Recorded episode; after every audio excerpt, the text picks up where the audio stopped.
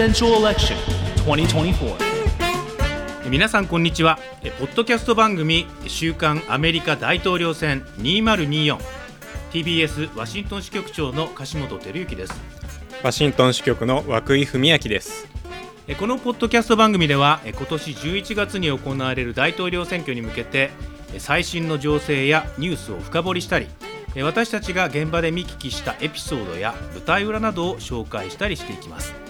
日本時間の毎週土曜日朝9時頃に番組を配信しています。今回は7回目え2月17日の配信です。はい、えー先週ちょっとお話ししましたけど、あの先週末行われたスーパーボールアメリカでは大変な注目でした。でしたね。えーはい、いいゲームでしたね。いい試合でやっぱ盛り上がったということもあるんだと思うんですが、テレビとかデジタル配信合わせて合わせて1億2370万人はい。が見た、えーということで、まあ過去最高の,、えーあの数だったということです。ですね。あのコマーシャルなんか30秒でなんか7億円ぐらい。いやえ？ーもう。7 million だから10億円ぐらいですかね。そうでもう桁が全然ねその要するに制作費を含まない広告の枠の費用がねそのくらいってことですすから、ね、ごいですよねそのね CM 枠を買うお金っていうんですかね。あれね、はい、動いているお金の規模もまあなんていうか日本とやっぱ桁違いですすねごいですよね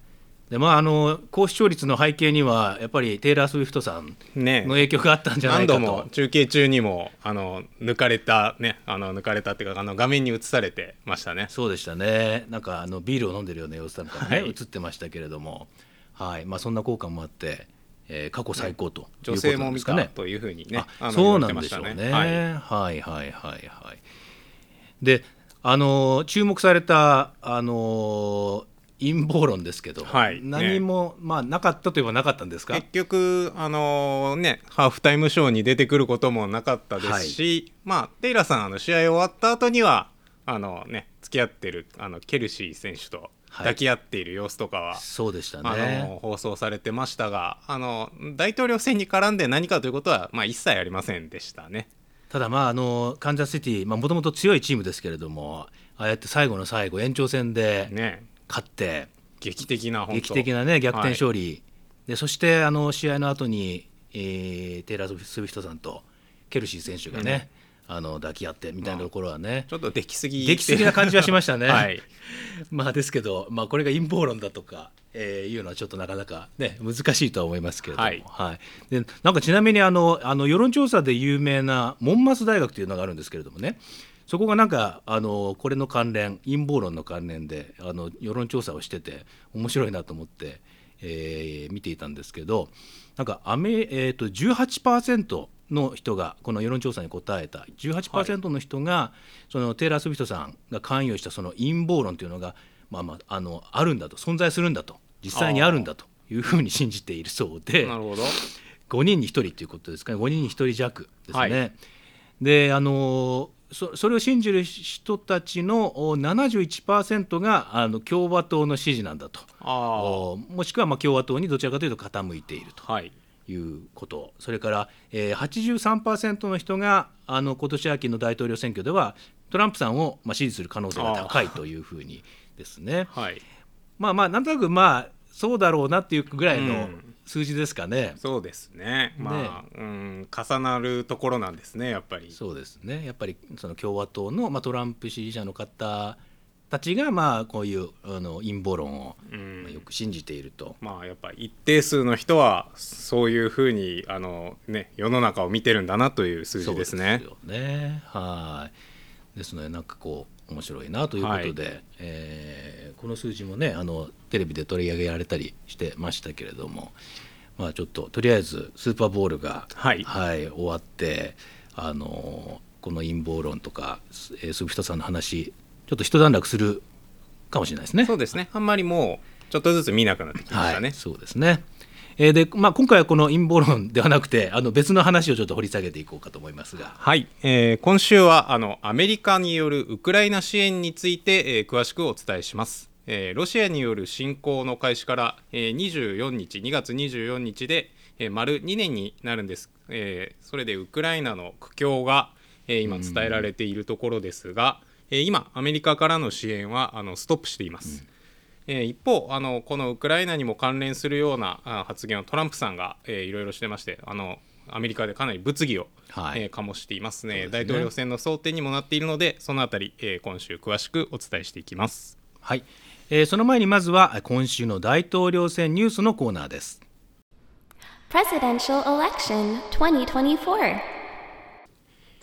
えー今週の大統領選ニュースですけれども今週もなんかいろいろニュースがねありましたね。はい。特にやっぱまトランプさんなんかやっぱり毎日出てくる印象ですようん本当ね。に。この今収録している直前、えーこちらの金曜日の、えーと午後なんですけれどニューヨークの裁判所でトランプさんが3億5000万ドル余り、はい、えー日本円で、えーさっき簡単に計算すると525億円余り、えーでしょうかね、支払うように命じられたという、えーニュースが飛び込んできて今テレビ各局臨時ニュースで今やってますはいね。伝えてます、まあ、すごい額ですしただちょっとトランプさんちょっとあまりにもいろいろな事件裁判がありすぎてこれはちょっと最初何の話なんだっけというふうに思ったんですけどどういう話でしたっけ、ね。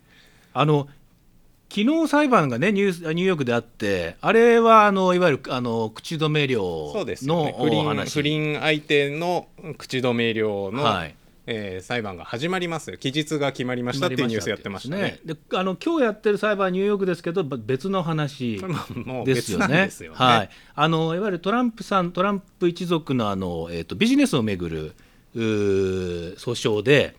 えーとまあ、すごく簡単に言うとその、えー、といろんな資産をですね水増ししてそのおあの、えー価値を示していはいはいはいたということで。まあ、例えば100億円の物件をいやこれは実は300億円ぐらいの、うんうん。えー物件なんだみたいなことでですね銀行から多めにお金を借りたりとかですね、はいはい。そんなことをしていたようで、まあ、いわゆるビジネス不正に対するこの訴訟ということで、えーどれくらいのその判決が出るかというふうな注目されてたんですけれども罰金が355 million うん。ダラーということですね。すごいもうねまあそれだけまあ資産はたくさんある人ですけどこんだけ払うとまあやっぱり痛いでしょうね。まあ、まあ、もちろんちょっとすぐ支払うのか分かりませんが。そうですね。あとおニューヨークでこの3年間、えービジネスを禁じるというふうな判決も、判断も出てますね。でなんかあの、えっと、実際には息子さんが今あのトランプ・オーガニゼーション事実上の経営者としてやってるみたいなんですけれども、えっと、息子さんに対しても、えー2年間、えービジネスを禁ずるというふうなことでこれはあのかなりこの大きい判断ですよね判決ですようね。んまあ今後そのね選挙戦をやっていく上でもまああのお金がかかるっていう中でね言うとなかなかあのなんていうか足元からトランプさんにとっては結構痛い判決だなという感じですそうですよね。はい。まああのこれはいわゆるあのいわゆる刑事事件として起訴されているう4つの事件とはまた別の話ですけれども、はいあのトランプさんの関係するういろんなあの裁判の一つということですね。はい。なのであのこれも痛い、ん。先週はねトランプさんにとってはこのビッグデイみたいなねね。大きな一日みたいなあの2月8日の話を詳しくお伝えしましたけれども、えー今日に限って言うとこれはトランプさんにとっては相当痛いうん。一日ということになりそうですね。はい、あのそんな中ですけれども今週いろんななあのニュースがありましたけれど涌井君はどんなニュースが気になり気になりましたでしょうか？はい、えー、とここれまたあのトランプさんに関連する裁判というのがちょっとはい。気になるニュースなんですけれど、ちょっと場外乱闘みたいな、うん。えー裁判が実はアメリカでは大きなニュースになってまして、えー昨日15日の木曜日なんか、えー全国ネットの、えーテレビ NBC テレビの夜のニュースでもトップニュースで扱われたんですけど逆はい。に日本ではあまりお伝えされていないということでちょっと詳しく、はい。えーお話しできればと思うんですが、えーさっきあのまさに話に出た刑事事件でうん。トランプさんが、えー訴追されている話に関連するんですけれどジョージア州で、えートランプさんがあの選挙の、えー結果を、まあ、覆そうとしたと。はい、いうあの事件があって、えーその捜査を主導して、えーまあ、刑事訴追した女性検察官ウィリスさんというはい。方がいるんですけど、その人が今裁判で訴えられていますと。ほでその、えーウィリスさん女性検事なんですけれど、えー不倫関係にある、えー男性弁護士のウェイドさんという方なんですけど、はい。その人をあの特別検察官としてそのトランプさんの捜査の時に、まあ、起用して、まあ、雇って、うんうん。でその報酬を、まあ、原資にして、まあ、不正な利益として使って、まあ、2人で海外旅行に行ったりしてたんじゃないかと。はい。っていう疑惑が持ち上がっていますと。でそれで刑事訴追されたトランプ氏側の、えー弁護士が、まあ、この検察官は、まあ、公私混同してて、まあ、職業倫理違反ですし、まあ、不適格で検事としての資格を剥奪しろと。あと、まあうん。起訴自体あのそ訴追ですね。もう取り下げろと逆に訴えたという裁判が、なるほどですね。ね、すごい、まああのはい。経緯が若干ややこしいちょっとややこしいいですけどすごく簡単に言うとあれですよね。そのジョージア州のおトランプさんの不正を追及した、はい。あー検察側の人たちはい。の男性と女性が、まあ、不倫関係だったという。そうですね。であとそれでまあその得た報酬をまあ不適切に使ってるじゃないかと。はい。いうことで訴えられたという裁判なんですけどこの、えー様子がですね、まあ、あの昨日今日と、まあ、あの全国ニュースで延々と、えー放送されていましてアメリカでは。昨で日ずっとやってましたね、はい、あのーちょっとこれだから日本では想像しづらいんですけれどジョージア州の裁判所ってあの裁判の様子が全部あのテレビカメラでそうですね、はい、中継できちゃうんですよね。あのなのでずっとその様子が、えー中継されてたんですけど、まあ、やっぱ中身がちょっとそのテレビで全国放送するにはなんかすごく不思議な中身うん。という感じになっちゃったんですけれどあのちょっとこの後詳しく説明しますが、まあ、ニュースとしてあのさ短くお伝えするんだとすると、まあ、訴えられた側の2人はあの交際はしていましたと。そういう時期がありましたけれど、うん。はい。まあ、不正なことは何もしていないと。うん。いうことを繰り返し主張していたんです。はい。まあ、なので、まあ、ニュースとしてはもうこれであのそういうあの訴えられました、えー訴えられた2人は不正なことはしていないと、えー反論しましたで終わりなんですけれど、はい。あのテレビでずっとですねその追及するトランプさん側の弁護士が、まあ、あの2人はじゃあいつから不倫関係だったんですか？とかうんあのカリブ海のクルーズにあの旅行に何回も行ってますね？とか、ん。あのカリフォルニアではワインの産地に行ったんですね？とかそういうまあ2人の要するにまあプライベートな交際について、んまあ、根掘り葉掘り聞くような質問がずっと繰り返されて、まあ、そのやり取りがまあ延々とテレビに流れるという、まあ、ちょっとうん何を見せられてるんだろうというよでうな。すね昨日はその本人たちが出て、まあ、証言台に立ったっていうことですよね。そうですあの女性検事のそのウィリスさんという方もあの男性のその特別検察官になったウェイドさんという人も、まあ、直接証言台に立って、えー答えてたんですけどまあその女性の方は、まあ、あの途中でやっぱりあんまりいろいろ聞かれるんで、まあ、い怒っちゃうというか。ね、怒りをあらわにするというような場面もあって、まあ、まあまあということで途中でちょっと休憩が取られたりとか、うんいうような場面もありましたし、うんあとちょっとその映像がご覧いただけないのであれなんですけれどちょっともし、えー検索とかしていただければあの、えー出てくるかもしれないんですがその女性検事がすごい鮮やかなショッキングピンクの洋服を着ていたっていうのもなんかものすごく目を引く感じの、えー 洋服で、えー出てましてあのニューヨーク・タイムズなんかはまあ法廷がメロドラマの舞台になったみたいな。はあ、えーまあ本当になんかちょっと、うん、なかなかこう人のそういうまあね、うん、プライベートを覗き見ると言ってはあれですけれどなんかそんなような不思議な、えー裁判になってしまっていて、まあ。それがずっと全国ニュースで出てるっていうプライベートトをまさに覗き見るような感じのやり取りですよね。そうでしたね。わ私ちょっと横目でしか見てなかったんですよあれですけどなんかロマンティックリレーションシップがなんとかですかとか、そうですね。えーね、あのどういう関係がいつまで続いたんですかとうん、か、なんかちょっとあの放送でねややるにはなかなか 普通はやらないよねというようなお話がアメリカでもなかなかちょっとここまで具体的な話って放送ではしないんじゃないかなというような話をずっと裁判中継で見せられると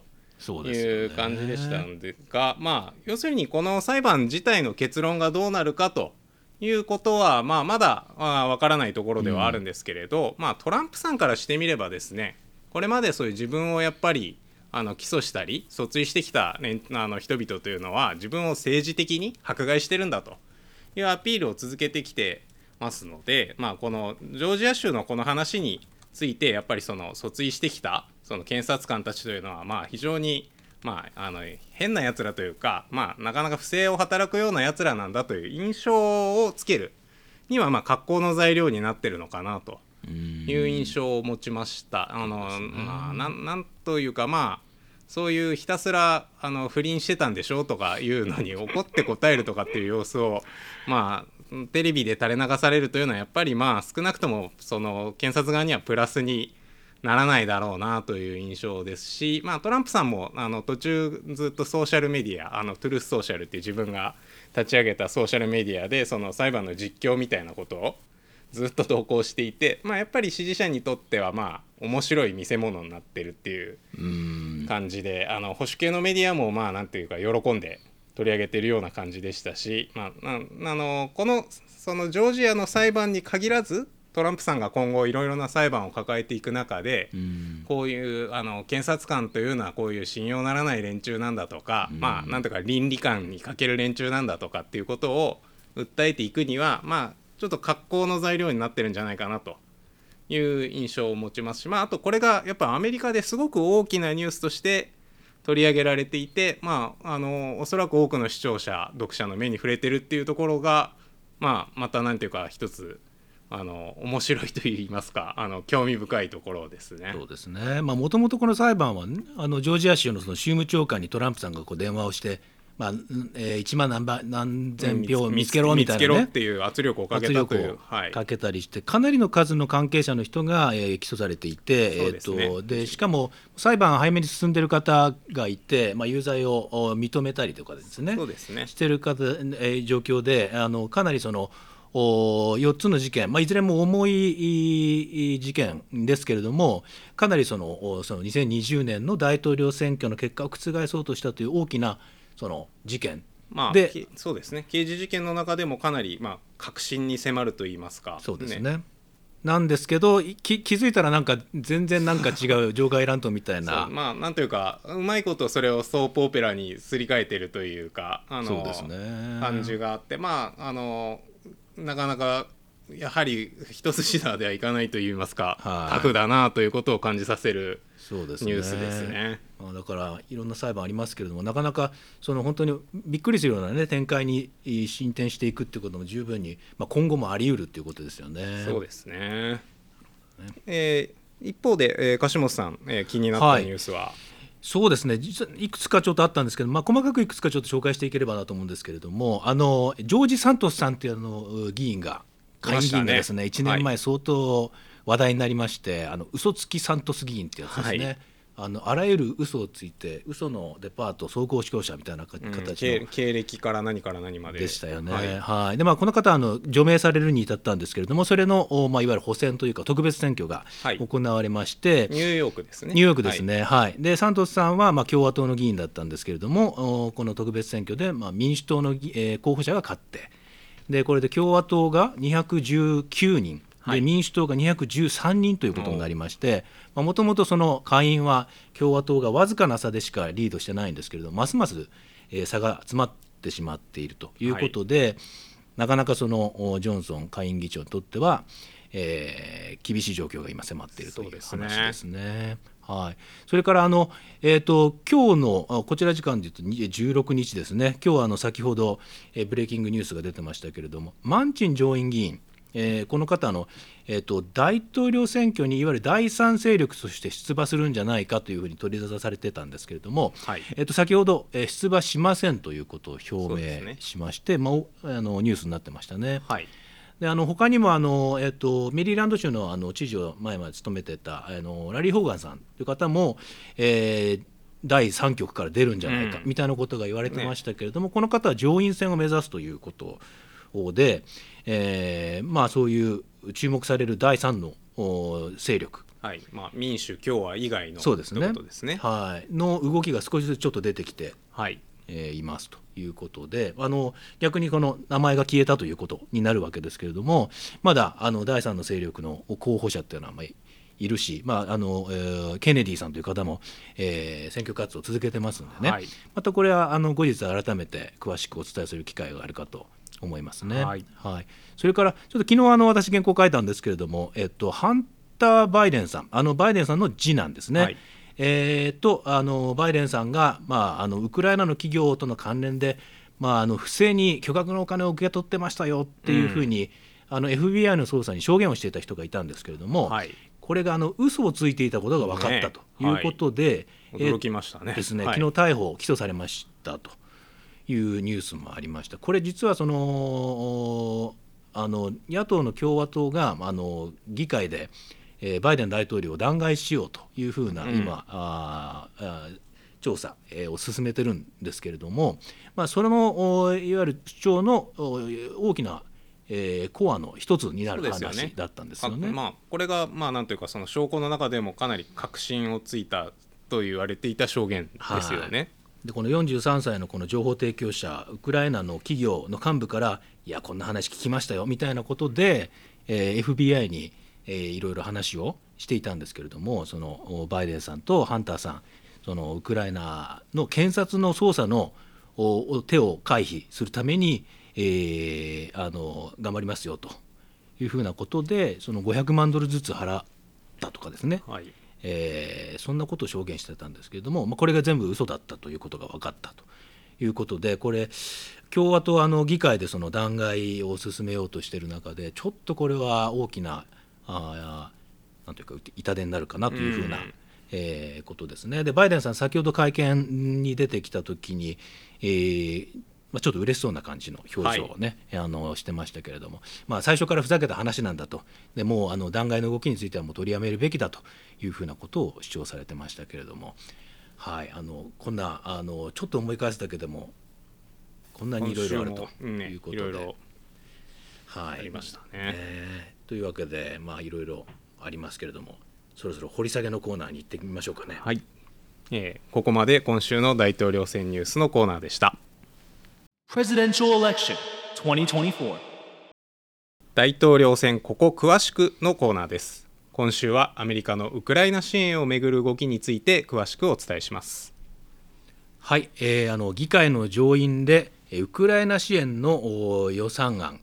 えー法案がでついに、えー可決されましたと。はいえーただですね、えーとおまあ、それは上院の話であって、えー下院、えーこちらはえー野党の共和党がえー多数を占めてますけれども、えー可決の見通しが全く立っていないという状況です。でアメリカが主導してきたウクライナへのお軍事支援、まあ、あの去年の年末からもうストップしているとはい。いう状況ですけれども、あのこれについてまあ詳しくあのお伝えしていこうかなというふうに思っていますがちょっとこれこれまでの経緯あの振り返ってみましょうかねちょっと。はい、えーちょっと、ね、長い経緯になってきているので振り返っていきます。えー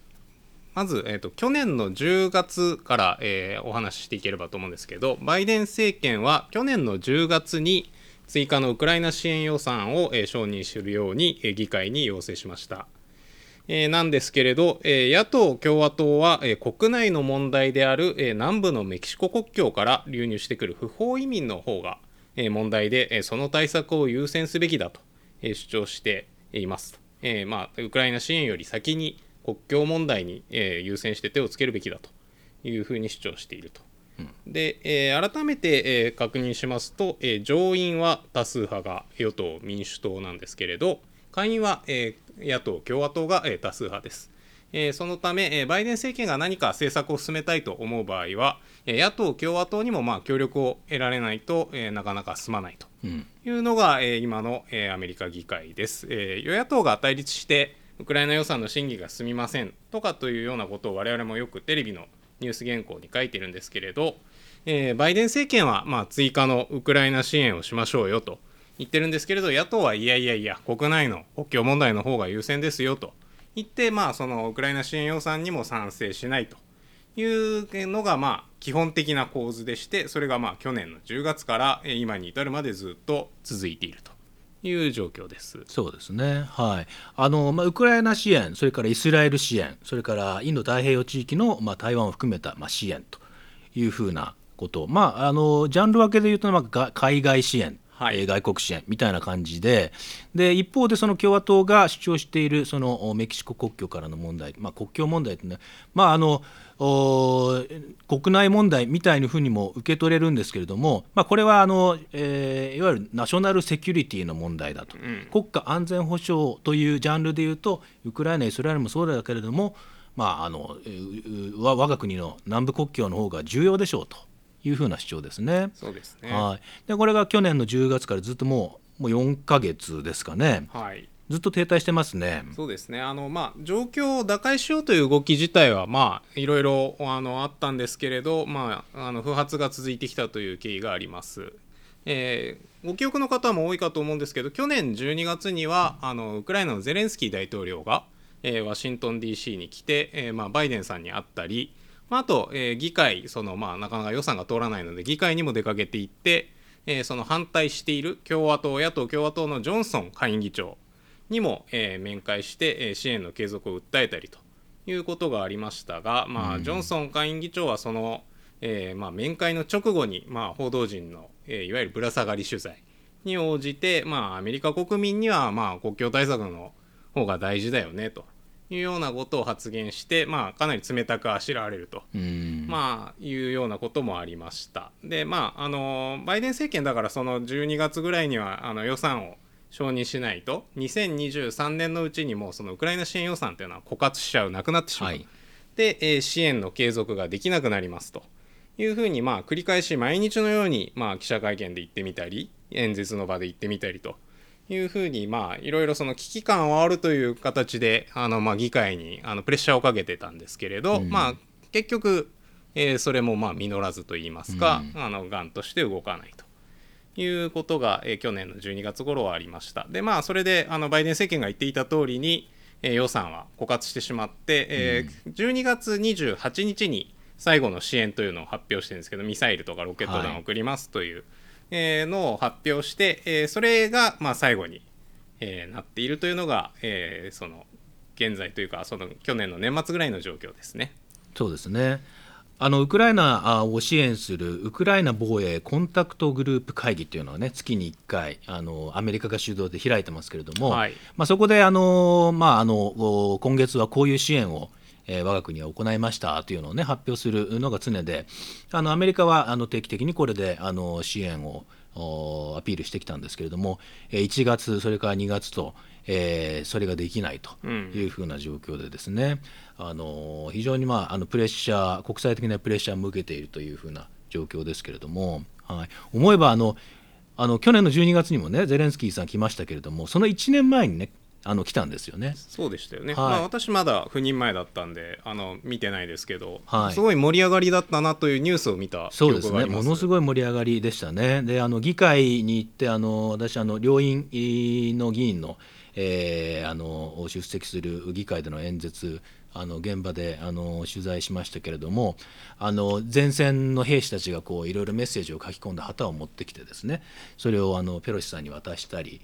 ですね、してあのわーっとこうスタンディングオベーションで、あの民主党、共和党どちらのおあの党の方もですねあの立ち上がって拍手をお送っていてで、まあ、ゼレンスキーさんはそのいわゆるこれはウクライナの危機というだけじゃないんだと。民主主義の危機なんだと。で民主主義を守るために、えーぜひ支援をお願いしますということでわーっとこう拍手がね上がったんですよね。でそれから1年経ってなんかこうお出迎えもほとんどないような感じで議会に入っていってですね。でまあ、あのいわゆるクローズドドアあのオープンじゃない。ね、その要するに報道陣には公開されない形中でしたで,、ね。はい、で議員に会ったり議員指導部議会指導部に会ってお願いしますと頭を下げてですね。そうですね。だから、はい。まああの面会してる様子自体もジョンソン下院議長とかはあの撮影機会設けませんでしたね。そうだから要するに2人でいるっていうあの写真やあのビデオ映像が出ることも良しとしないというような感じですね。はい。まあ、ですので直接の訴えもあの、ままあ、全くなら分かりませんけども響かなかったということでですね、はい、あの非常になこの落差が激しいなというふうに思っていたんですけれどもあの報道の中ではねあの今年はクリスマスプレゼントはなかったみたいな、うん。ね、あの言い方をしているメディアもありましたけれども、まあ、本当にそういう意味ではあの1年でこんなに状況が変わるのかというふうに驚いたんですけれども、はい、ただ、まあ、あのその民主党、共和党いずれもですねそのウクライナ支援の重要性というのをあの訴えている方っていうのはあのどちらもやっぱりいらっしゃるんですよね。まあ、であの先ほどのそのいわゆる国境問題と絡めてなかなか前に進まないというふうな感じですけれども、なので、ね、あのこれがあ今後動くのかというところがまあ注目になってくると思うんですけれども。そうですね、ただ、まあこの最初に言ったその、まあ、間もなく2年になるというところで、まあ、ウクライナの戦況、まあ、苦戦してる、まあ、ひどくなってるっていうようなことを、まあ、ニュースとかでも見るわけですけど、アメリカ国内での報道というのは、やっぱ目に見えて減ってるなというふうに、私、印象として思いますね。あのテレビで、激減してますね。テレビではいね、イスラエルのことはまあ毎日のように見ますけど、はいウクライナってもう長いこと見てないなというような印象ですね。そうですねあの、まあ、特にあの三大ネットワークの、えーウクライナ取材班というのは多くがイスラエルの方にもう行ってしまって、うん今イスラエルで、ね、連日取材をしているのでほとんどウクライナのお状況が伝わってこないとそうですよね。いう感じですよね。実際戦況はでもまあね悪化しているというのはアメリカの専門家なんかも言ってるんですよね。そうなんですよ、はい、あのあのハドソン研究所っていうあの、えーシンクタンクがあるんですけれども、そこの軍事専門家のおいつも話を聞いているブライアン・クラークさんという方がいらっしゃるんですが、えー先日話を聞いてきましたけれども、えっとやっぱりあの砲弾の不足というのがすごく深刻なんだというふうなことで、あのあのこのところずっとあの少しウクライナが押したりロシアが押したりみたいな状況が続いてきたみたいなんですけれども、はいまあここ数週間で、えーロシア側が相当あの取り戻していると、うんえー進んでいるというふうなことですね。であのその砲弾の数なんですけれどもあの年間でいうとやっぱり100万発200万発みたいな砲弾が必要になる数なんですねまあ、小さいのも含めるとということなんでしょうけれどもね。だからそれをしっかりと支援していかないと、えー戦況は悪くなるばかりだと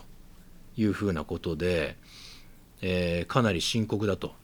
ですからそのアメリカが支援しないとどうなりますかねっていうふうなあーことを聞いたんですけどもそれはかなり深刻でしょうと。やっぱりももとあの支援して当然でしょうと、うん。支援しないと大変なことになりますよみたいなことをおっしゃってましたねやっぱり。まあ、専門家の声もそういうのもありますし、まあ、あとホワイトハウスであのよくあの記者会見しているあの国家はい安全保障会議のカービー戦略広報調整官という、まあ、スポークスマンが、えー今週やっぱり同じような話をしていて、えーウクライナの東部戦線の要衝であの、ね、ドネツク州にアウディイウカという、あの都市があるそうなんですけどその具体的な都市の名前を挙げてもうロシアの支配下に置かれそうだと、でやっぱそれを止めるにはアメリカがあの砲弾を送るしかないのだということは強調してましたが、まあ、ちょっとそのニュース自体もまあ正直あんまりあの我々は日本に向けて書いてるけど、ねアメリカ国内であんまり見見なかったなというようなそうですね感じですかね。テレビの夕方のニュースではほとんど、まあ、短く報じられたぐらいですかね。まあ、やっぱりそれだけまあなんというかちょっと関心は目に見えてあの低下してるのかなという印象はね。ありますよね。まあなんまあ、なかなかあの、うん関心もなくなってきてるし、うんまあ、そうすると、まあえーね、議員としても予算を前に進めるあの動機がだんだんなくなってきちゃうっていうところありますよね。はいまあ、もともと共和党の中ではそのおウクライナ支援についてあのいわゆる、まあ、あの全面的に認めるのはどうかっていう声ってそこそこあったんですよね。うんうんあの支援自体は必要だけどということですよね。あのつまりそのアカウンタビリティっていうんですかねその説明つまり例えば、えっと、その我々が提供したものがあのどういうふうな形で、えーどうどれほど効果を上げてるのかっていうふうないわゆるその実際にお金を出すそのおアメリカの納税者に対する説明が必要なんだまあねとかですね。原資はまあアメリカ国民の税金ですからね。そういうことですよね。はい。あのあとはやはりそのじゃあこの後どれくらい続くのかと、うん。どういった形でロシアに勝てるのかと。うん。いうふうなことをきちんと説明しなさいと。やっぱ共和党の話としてはそういうのはずっとありましたよね。あのね。うんもっとくれもっとくれっていうふうに言ってるのに、うん。ただまあなんというかね答え続ければこのこの先何か展望はあるんですかという疑問はあのまあある種まあ真っ当な疑問ではあるなとも思いますね。はい。まあ、これが去年の夏ぐらいからかなりあの、うん。出てきましたかね。そうですね。はい。でまあ、それがやはりちょっとあの徐々にえー高まってきてる、うん。でだんだんだんだんそのウクライナ支援への、まあ、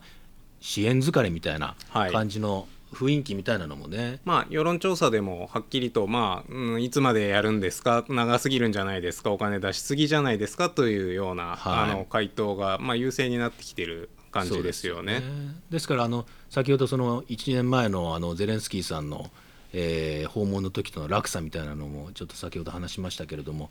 ぱりちょっとアメリカ国民の中でもやっぱり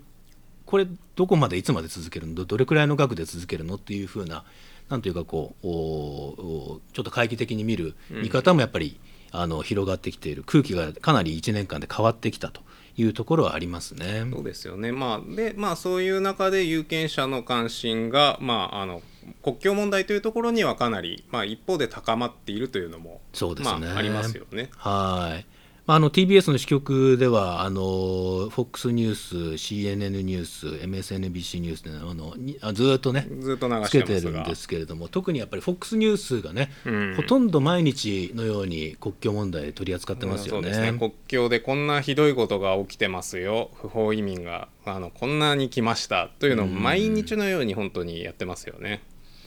ですので、まあ、やっぱり、あのーまあ、アメリカの国民の関心もどちらかというとそちらの方が高いと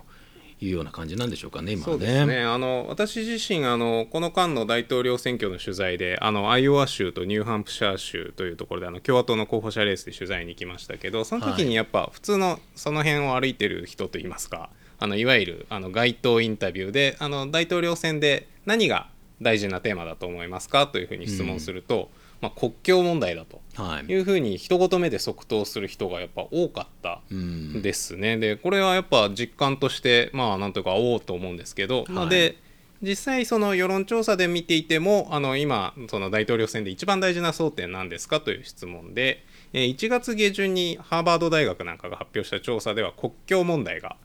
えー35%のえー人回答者が答えてえー1位になりましたと。うん。で2位がえーインフレ。はいえーあの物価高ですね、はい。で32%まあだからそれまではずっとインフレが1位だったんですけれどあの国境が1位に。まあそういう統計といいますか世論調査でもなって注目されていると、まあ、で一般にあの選挙っていうのは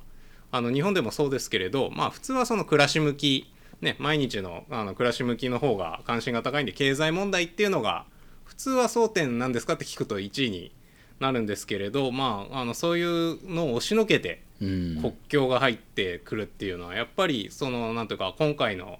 あの大統領選の中では国境っていうのは大きな、まあ、関心事なんだなということをあの感じさせるあの調査結果でしたね。そうですね。であの日本でもおにもあの報じてますけれどもあのテキサス州からそのバスにねそのあの国境を越えてきた人を乗せて、ね。あのニューヨークとかシカゴとかですね、まあ、はい。ワシントン DC にもですね、こう送り込むというふうな動きをですね、あのまあ保守的な知事たちが。やってますよね。はい。でそのあのその負担をそのシェアしろというふうなことですよね。まあ、あのある種うんあのわ分からないではないというぐらいの多くのあの、ね、あの不法移民が来てしまっている、という状況ははい実際問題あるようですからね。そねその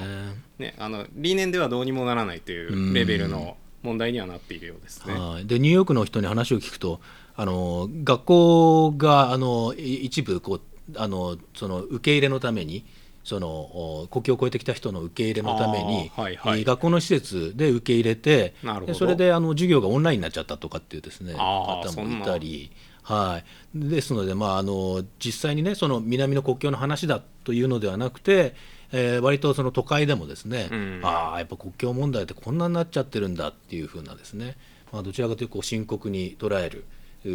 人っていうのがこう増えてきているんじゃないかなと、まあ、これがねその世論調査につながってきてるんじゃないかなというふうにも思いますけれどもね。そうですね。で、まあそういう中で、まあ、ウクライナへの関心がまあ低下している国境は関心が高まっているはい。という状況を受けて、まあ、あの出てきたのが、えー国境対策の予算と、まあ、はい。ウクライナ支援の、えー予算を、まあ、あのくっつけて抱き合わせにしてそうですね。予算にしましょうと。はい。いう動きがそのこうした世論の、えー動きを背景にして出てきました、はい。で去年あのその12月ぐらいにはまあいろいろ頓挫したというふうに、えーさっきあのご説明したんですけれど、まあ、水面下でずっと調整は続いていたんですが今年2024年に年が明けてから、うん。まあ、今言ったそのいわゆる抱き合わせ予算。はい。というのが具体的な動きになってきました。で、えー、と2月の初めですねあの上院の方で、えー国境とその、えーウクライナ支援の、えー予算を抱き合わせたという予算案がその与野党の交渉担当者の間でまとまったんですけれど、うん。でまあそれで共和党の、まあ、要求もある程度受け入れているので、まあ、超党派で賛成得られそうだねというふうにそれ2月4日、えー週末の動きだったんですが、報道されたんですけれどここであの、ね、トランプ前大統領が、ね、突然と言いますか、まあ、あの大きく割って入ってきて、はい。えーちょっといろいろ動きがまたあったんですよね。そうですね。あのですのであの、まあ、与野党が、まあ、あの一部のそのいわゆる交渉担当者の間ではあのまとまったと。はい。ですね。まああのえっと、簡単に言うといわゆる国境対策をしっかりその中に入れ込みましょうとうん。いうことですよね。そうです。でそれであのいわゆる共和党側にも賛成してもらうと。はいいうことでまとまったんですけれどもそれが明らかになると、えートランプ前大統領があの、まあ、あの反対のお立場を表明して、はい。で結局これをあの可決してしまうとその民主党へのこうプレゼントうん。になってしまうじゃないかと。はい。いうふうなことで、えー遺憾の意を示したとはい。いうことですよね。でそれでまああの共和党もまあ一転してといいますかあの合意もねあの頓挫してしまって反対に転じまして、はい。まあ、だから4日に合意が明らかになったんですけれど7日にはもうその上院で否決されちゃうはい、という展開をたどりました。合意したはずなのに。そうです与ね野党で。ですよね。はい。まああの今だからその背景としてやっぱあるのはその、まあ、民主党の贈り物になるっていうのはまあどういうことかというと、まあ、やっぱりその民主党のうんを追求する材料になるとそうなんですいうとよね。ころがあるんですよね。ですからあのトランプさんはあ正直なところ、まあ、言いませんけど、まあ、トランプさんの思いを代弁するとこのままにしといてほしいと、うんつまり国境問題がぐちゃぐちゃのまま、えー大統領選挙に突入した方が、まあ、有利なんですよねトランプさんにとってはね。まあ、今見てるとそういう感じですね。はい、ですので、えーまあ、少なくともその与野党のこの候補あの交渉担当者はそのしっかりと国境問題に対処するために何ができるかということでこの合意案を作ったはずなんですけれども、えーまあ国境対策が必要だと言ってた側が難色を示したとうん。いうことなんですよね。まああのまあだからそういう民主党側からするともうやっぱりあの本本音では国境対策なんて興味がないんじゃないかというような批判を、まあしてましたよね。ね。せっかくこんな案をまとめた、ね、前に進めるチャンスなのに、ぶち壊すっていうのはどういうことだというような批判もしていましたが、まあ、やっぱりその今回そのそれでやっぱり共和党が反対に回るというぐらいトランプさんのそういう姿勢が、まあ、共和党にも幅広く影響すると。そうですね。もう大きくあのトランプ党になってしまっている共和党ですからね。であのバイデン大統領はあのこれを機にあの会見で強調してましたけどやっぱりその共和党側あのマガ・リパブリカンというねいわゆるトランプ派の人たちが、えー国境問題は本当はあの、えー対応したくないんだってことが明らかになったんだと。うん。でこれからその国境問題のとあの深刻な問題はトランプとその仲間たちのせいなんだと。うん。いうことをアメリカ国民は知ることになるでしょうと。いうふうなことでね強調してましたよね。うんまあ、だからまあ要するにお互いあの自分のせいではないというかそうですよね。うん、まああのアピールし合ってるという状態ではありますね。そうですね。でまあこれあのそのお一旦合意したはずのものが、えー結局否決されたとそうですね。いうことですが、その後でまた動きがあったとそうですね。いうこだからそうとですね。最初にあのね可決されたというふうにあのお伝えしてますけれど、えーまああの今もえーあの再三申し上げてますけど、共和党内にもまあウクライナ支援はやっぱやった方がいいよねという人はいますし、まあはい民主党ももちろん諦めないと。はい。いうことであの今度はじゃあそのまあ国境でもう揉めてるのでまああのそれ以外の話あのウクライナとえーイスラエルへの支援。それにまああとまあ台湾なんかをあの含んだインド太平洋へのはい。予算というので、えー作った予算案を、えーまた、えー超党派の、まあ、実務者といいますか、はい。えーところで作りまして、えー今度はこれは、えー賛成を、はい。えー賛成多数を得ることができて、えー共和党の一部も、えー賛成。共和党からも22人が賛成しまして、うん。えー70対29で、えーはい。今週、えー可決されたと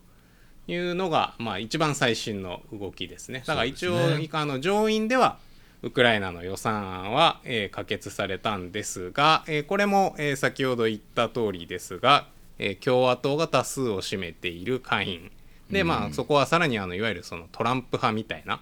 人々も多いあの上院に比べても多いんですけれど、えー可決の見通しがやっぱり全然立っていなくて、はい。でその下院のトップのジョンソン議長はあの英語ではデッド・オン・アライバルという、うんあの下院に回ってきたらもうすでにその案は死んでいますと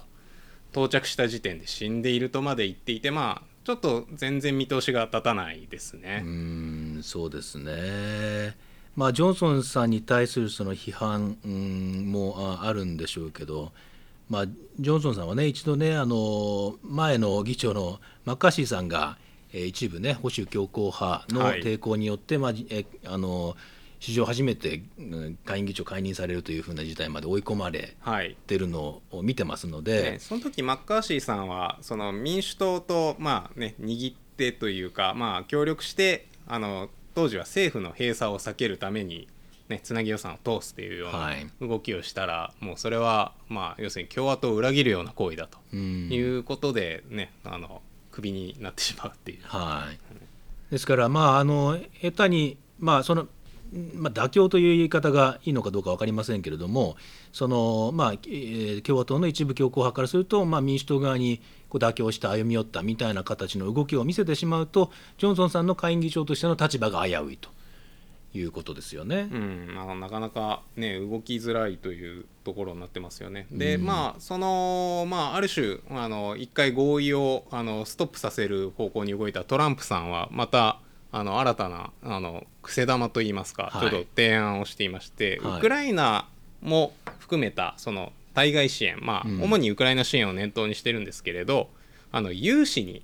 えしなさいと。はい。えっと、今あのアメリカ議会に出ている案というのはあの返済の必要のないいわゆる無償の支援、うん。まあ、プレゼントのようなもんなんですけれど、まあ、融資は、まあ、要するにおお金を貸しますとうん。いう話なのであの、まあ、無利子でも無期限でもいいというような言い方はしてるんですが、まああのまあ、あのそのうち立て直ったら返してよと。うん。それなら貸すよというスタンスというか、まあ、そういう新しい、まあ、ある種提案をはい。えー投げかけて、ね、見ています。で、まあ、この融資っていう手法自体はあのなんていうかすごく極端かと言われるとあの、まあ、そうでもないというか、あの日本もあのウクライナ支援であの世界銀行というところが、えーウクライナの、まあ、再建を、まあ、目指しているようなイイメージのお金ですけれど融資を、まあ、あの融資保証という形で一緒にやったりしていて、まあはい。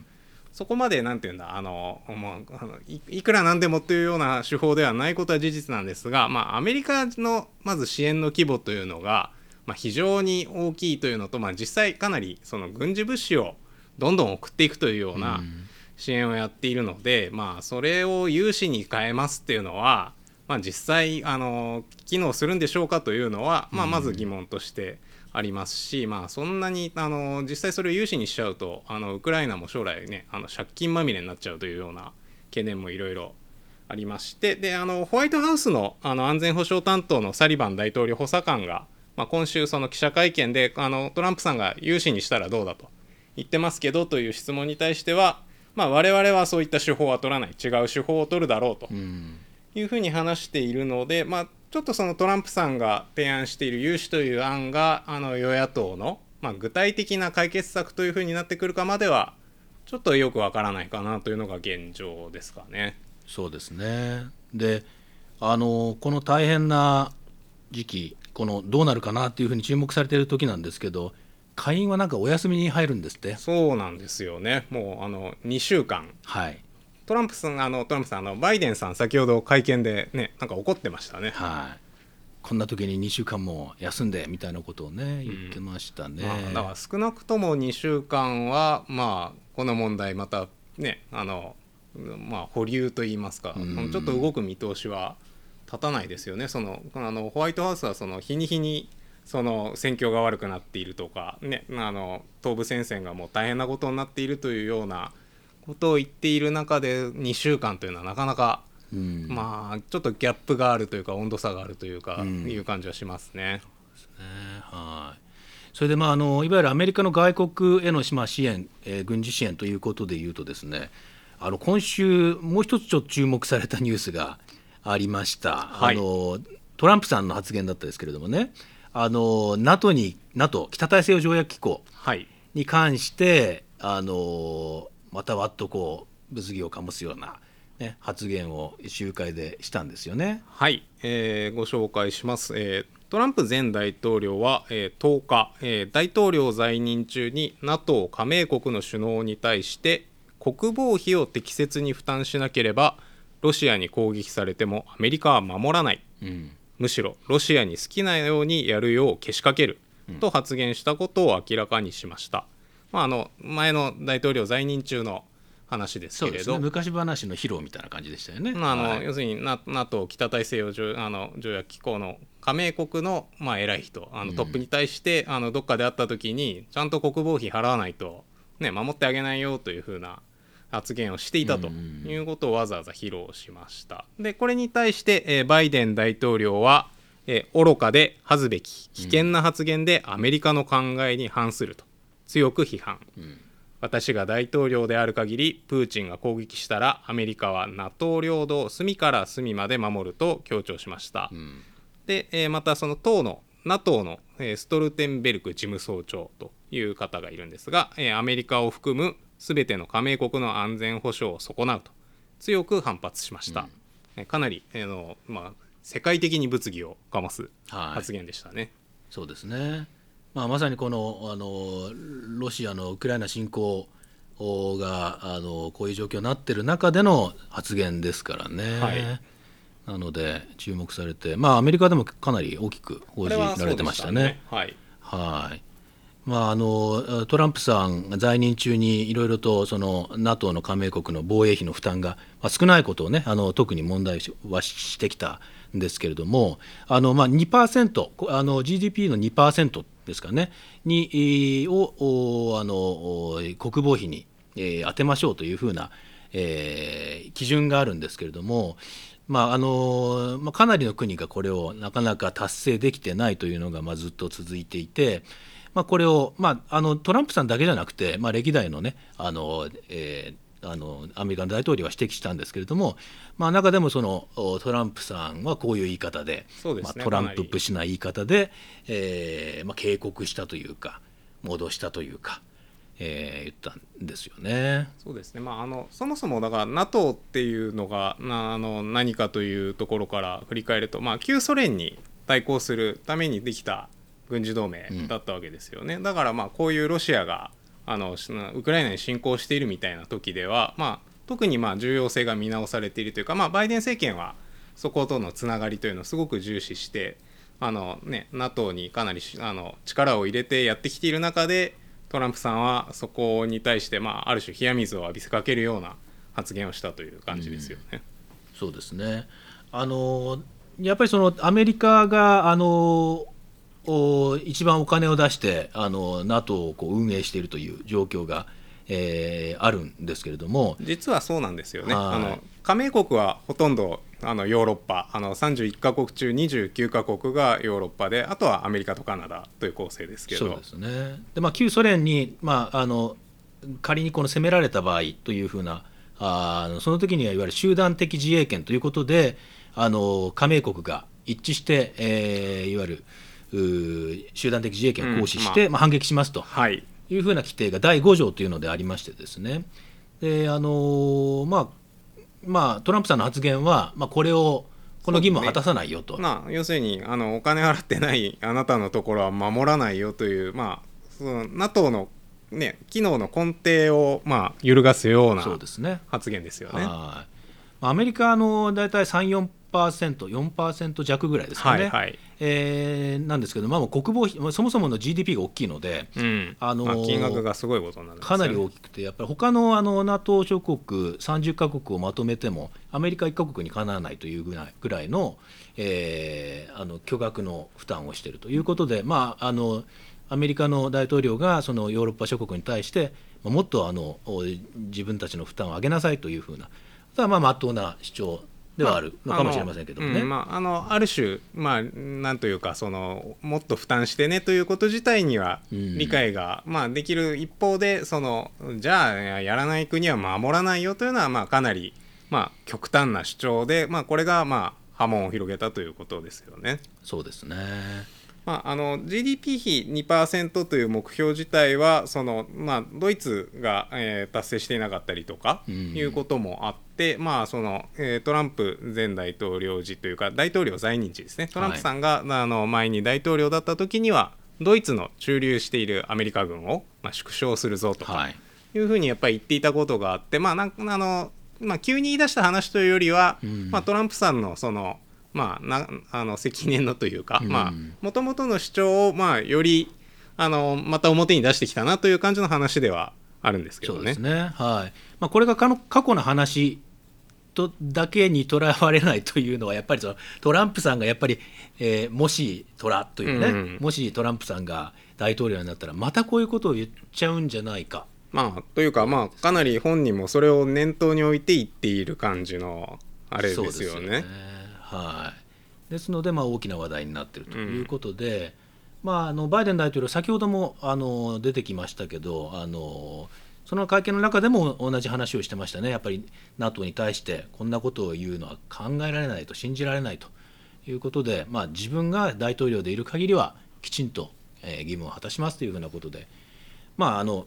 大統領選につながるアピールでもあると思うんですけれどもね。そのまあ、やっぱり争点にもなってきているという感じですね。まああのあのトランプさんがだから仮にまた大統領に復帰するようなことがあると、まあ、NATO からの脱退を、はいあの進める可能性も高いんじゃないかと。えー過去のそういうトランプ政権の高官だった人たちボルトンさんとか、んあのやっぱり新聞のインタビューなんかで見通しを示してるんで、まあ、結構本当にやりそうだねということで、まあ、あの関心事になってきてるという感じですね。そうですね、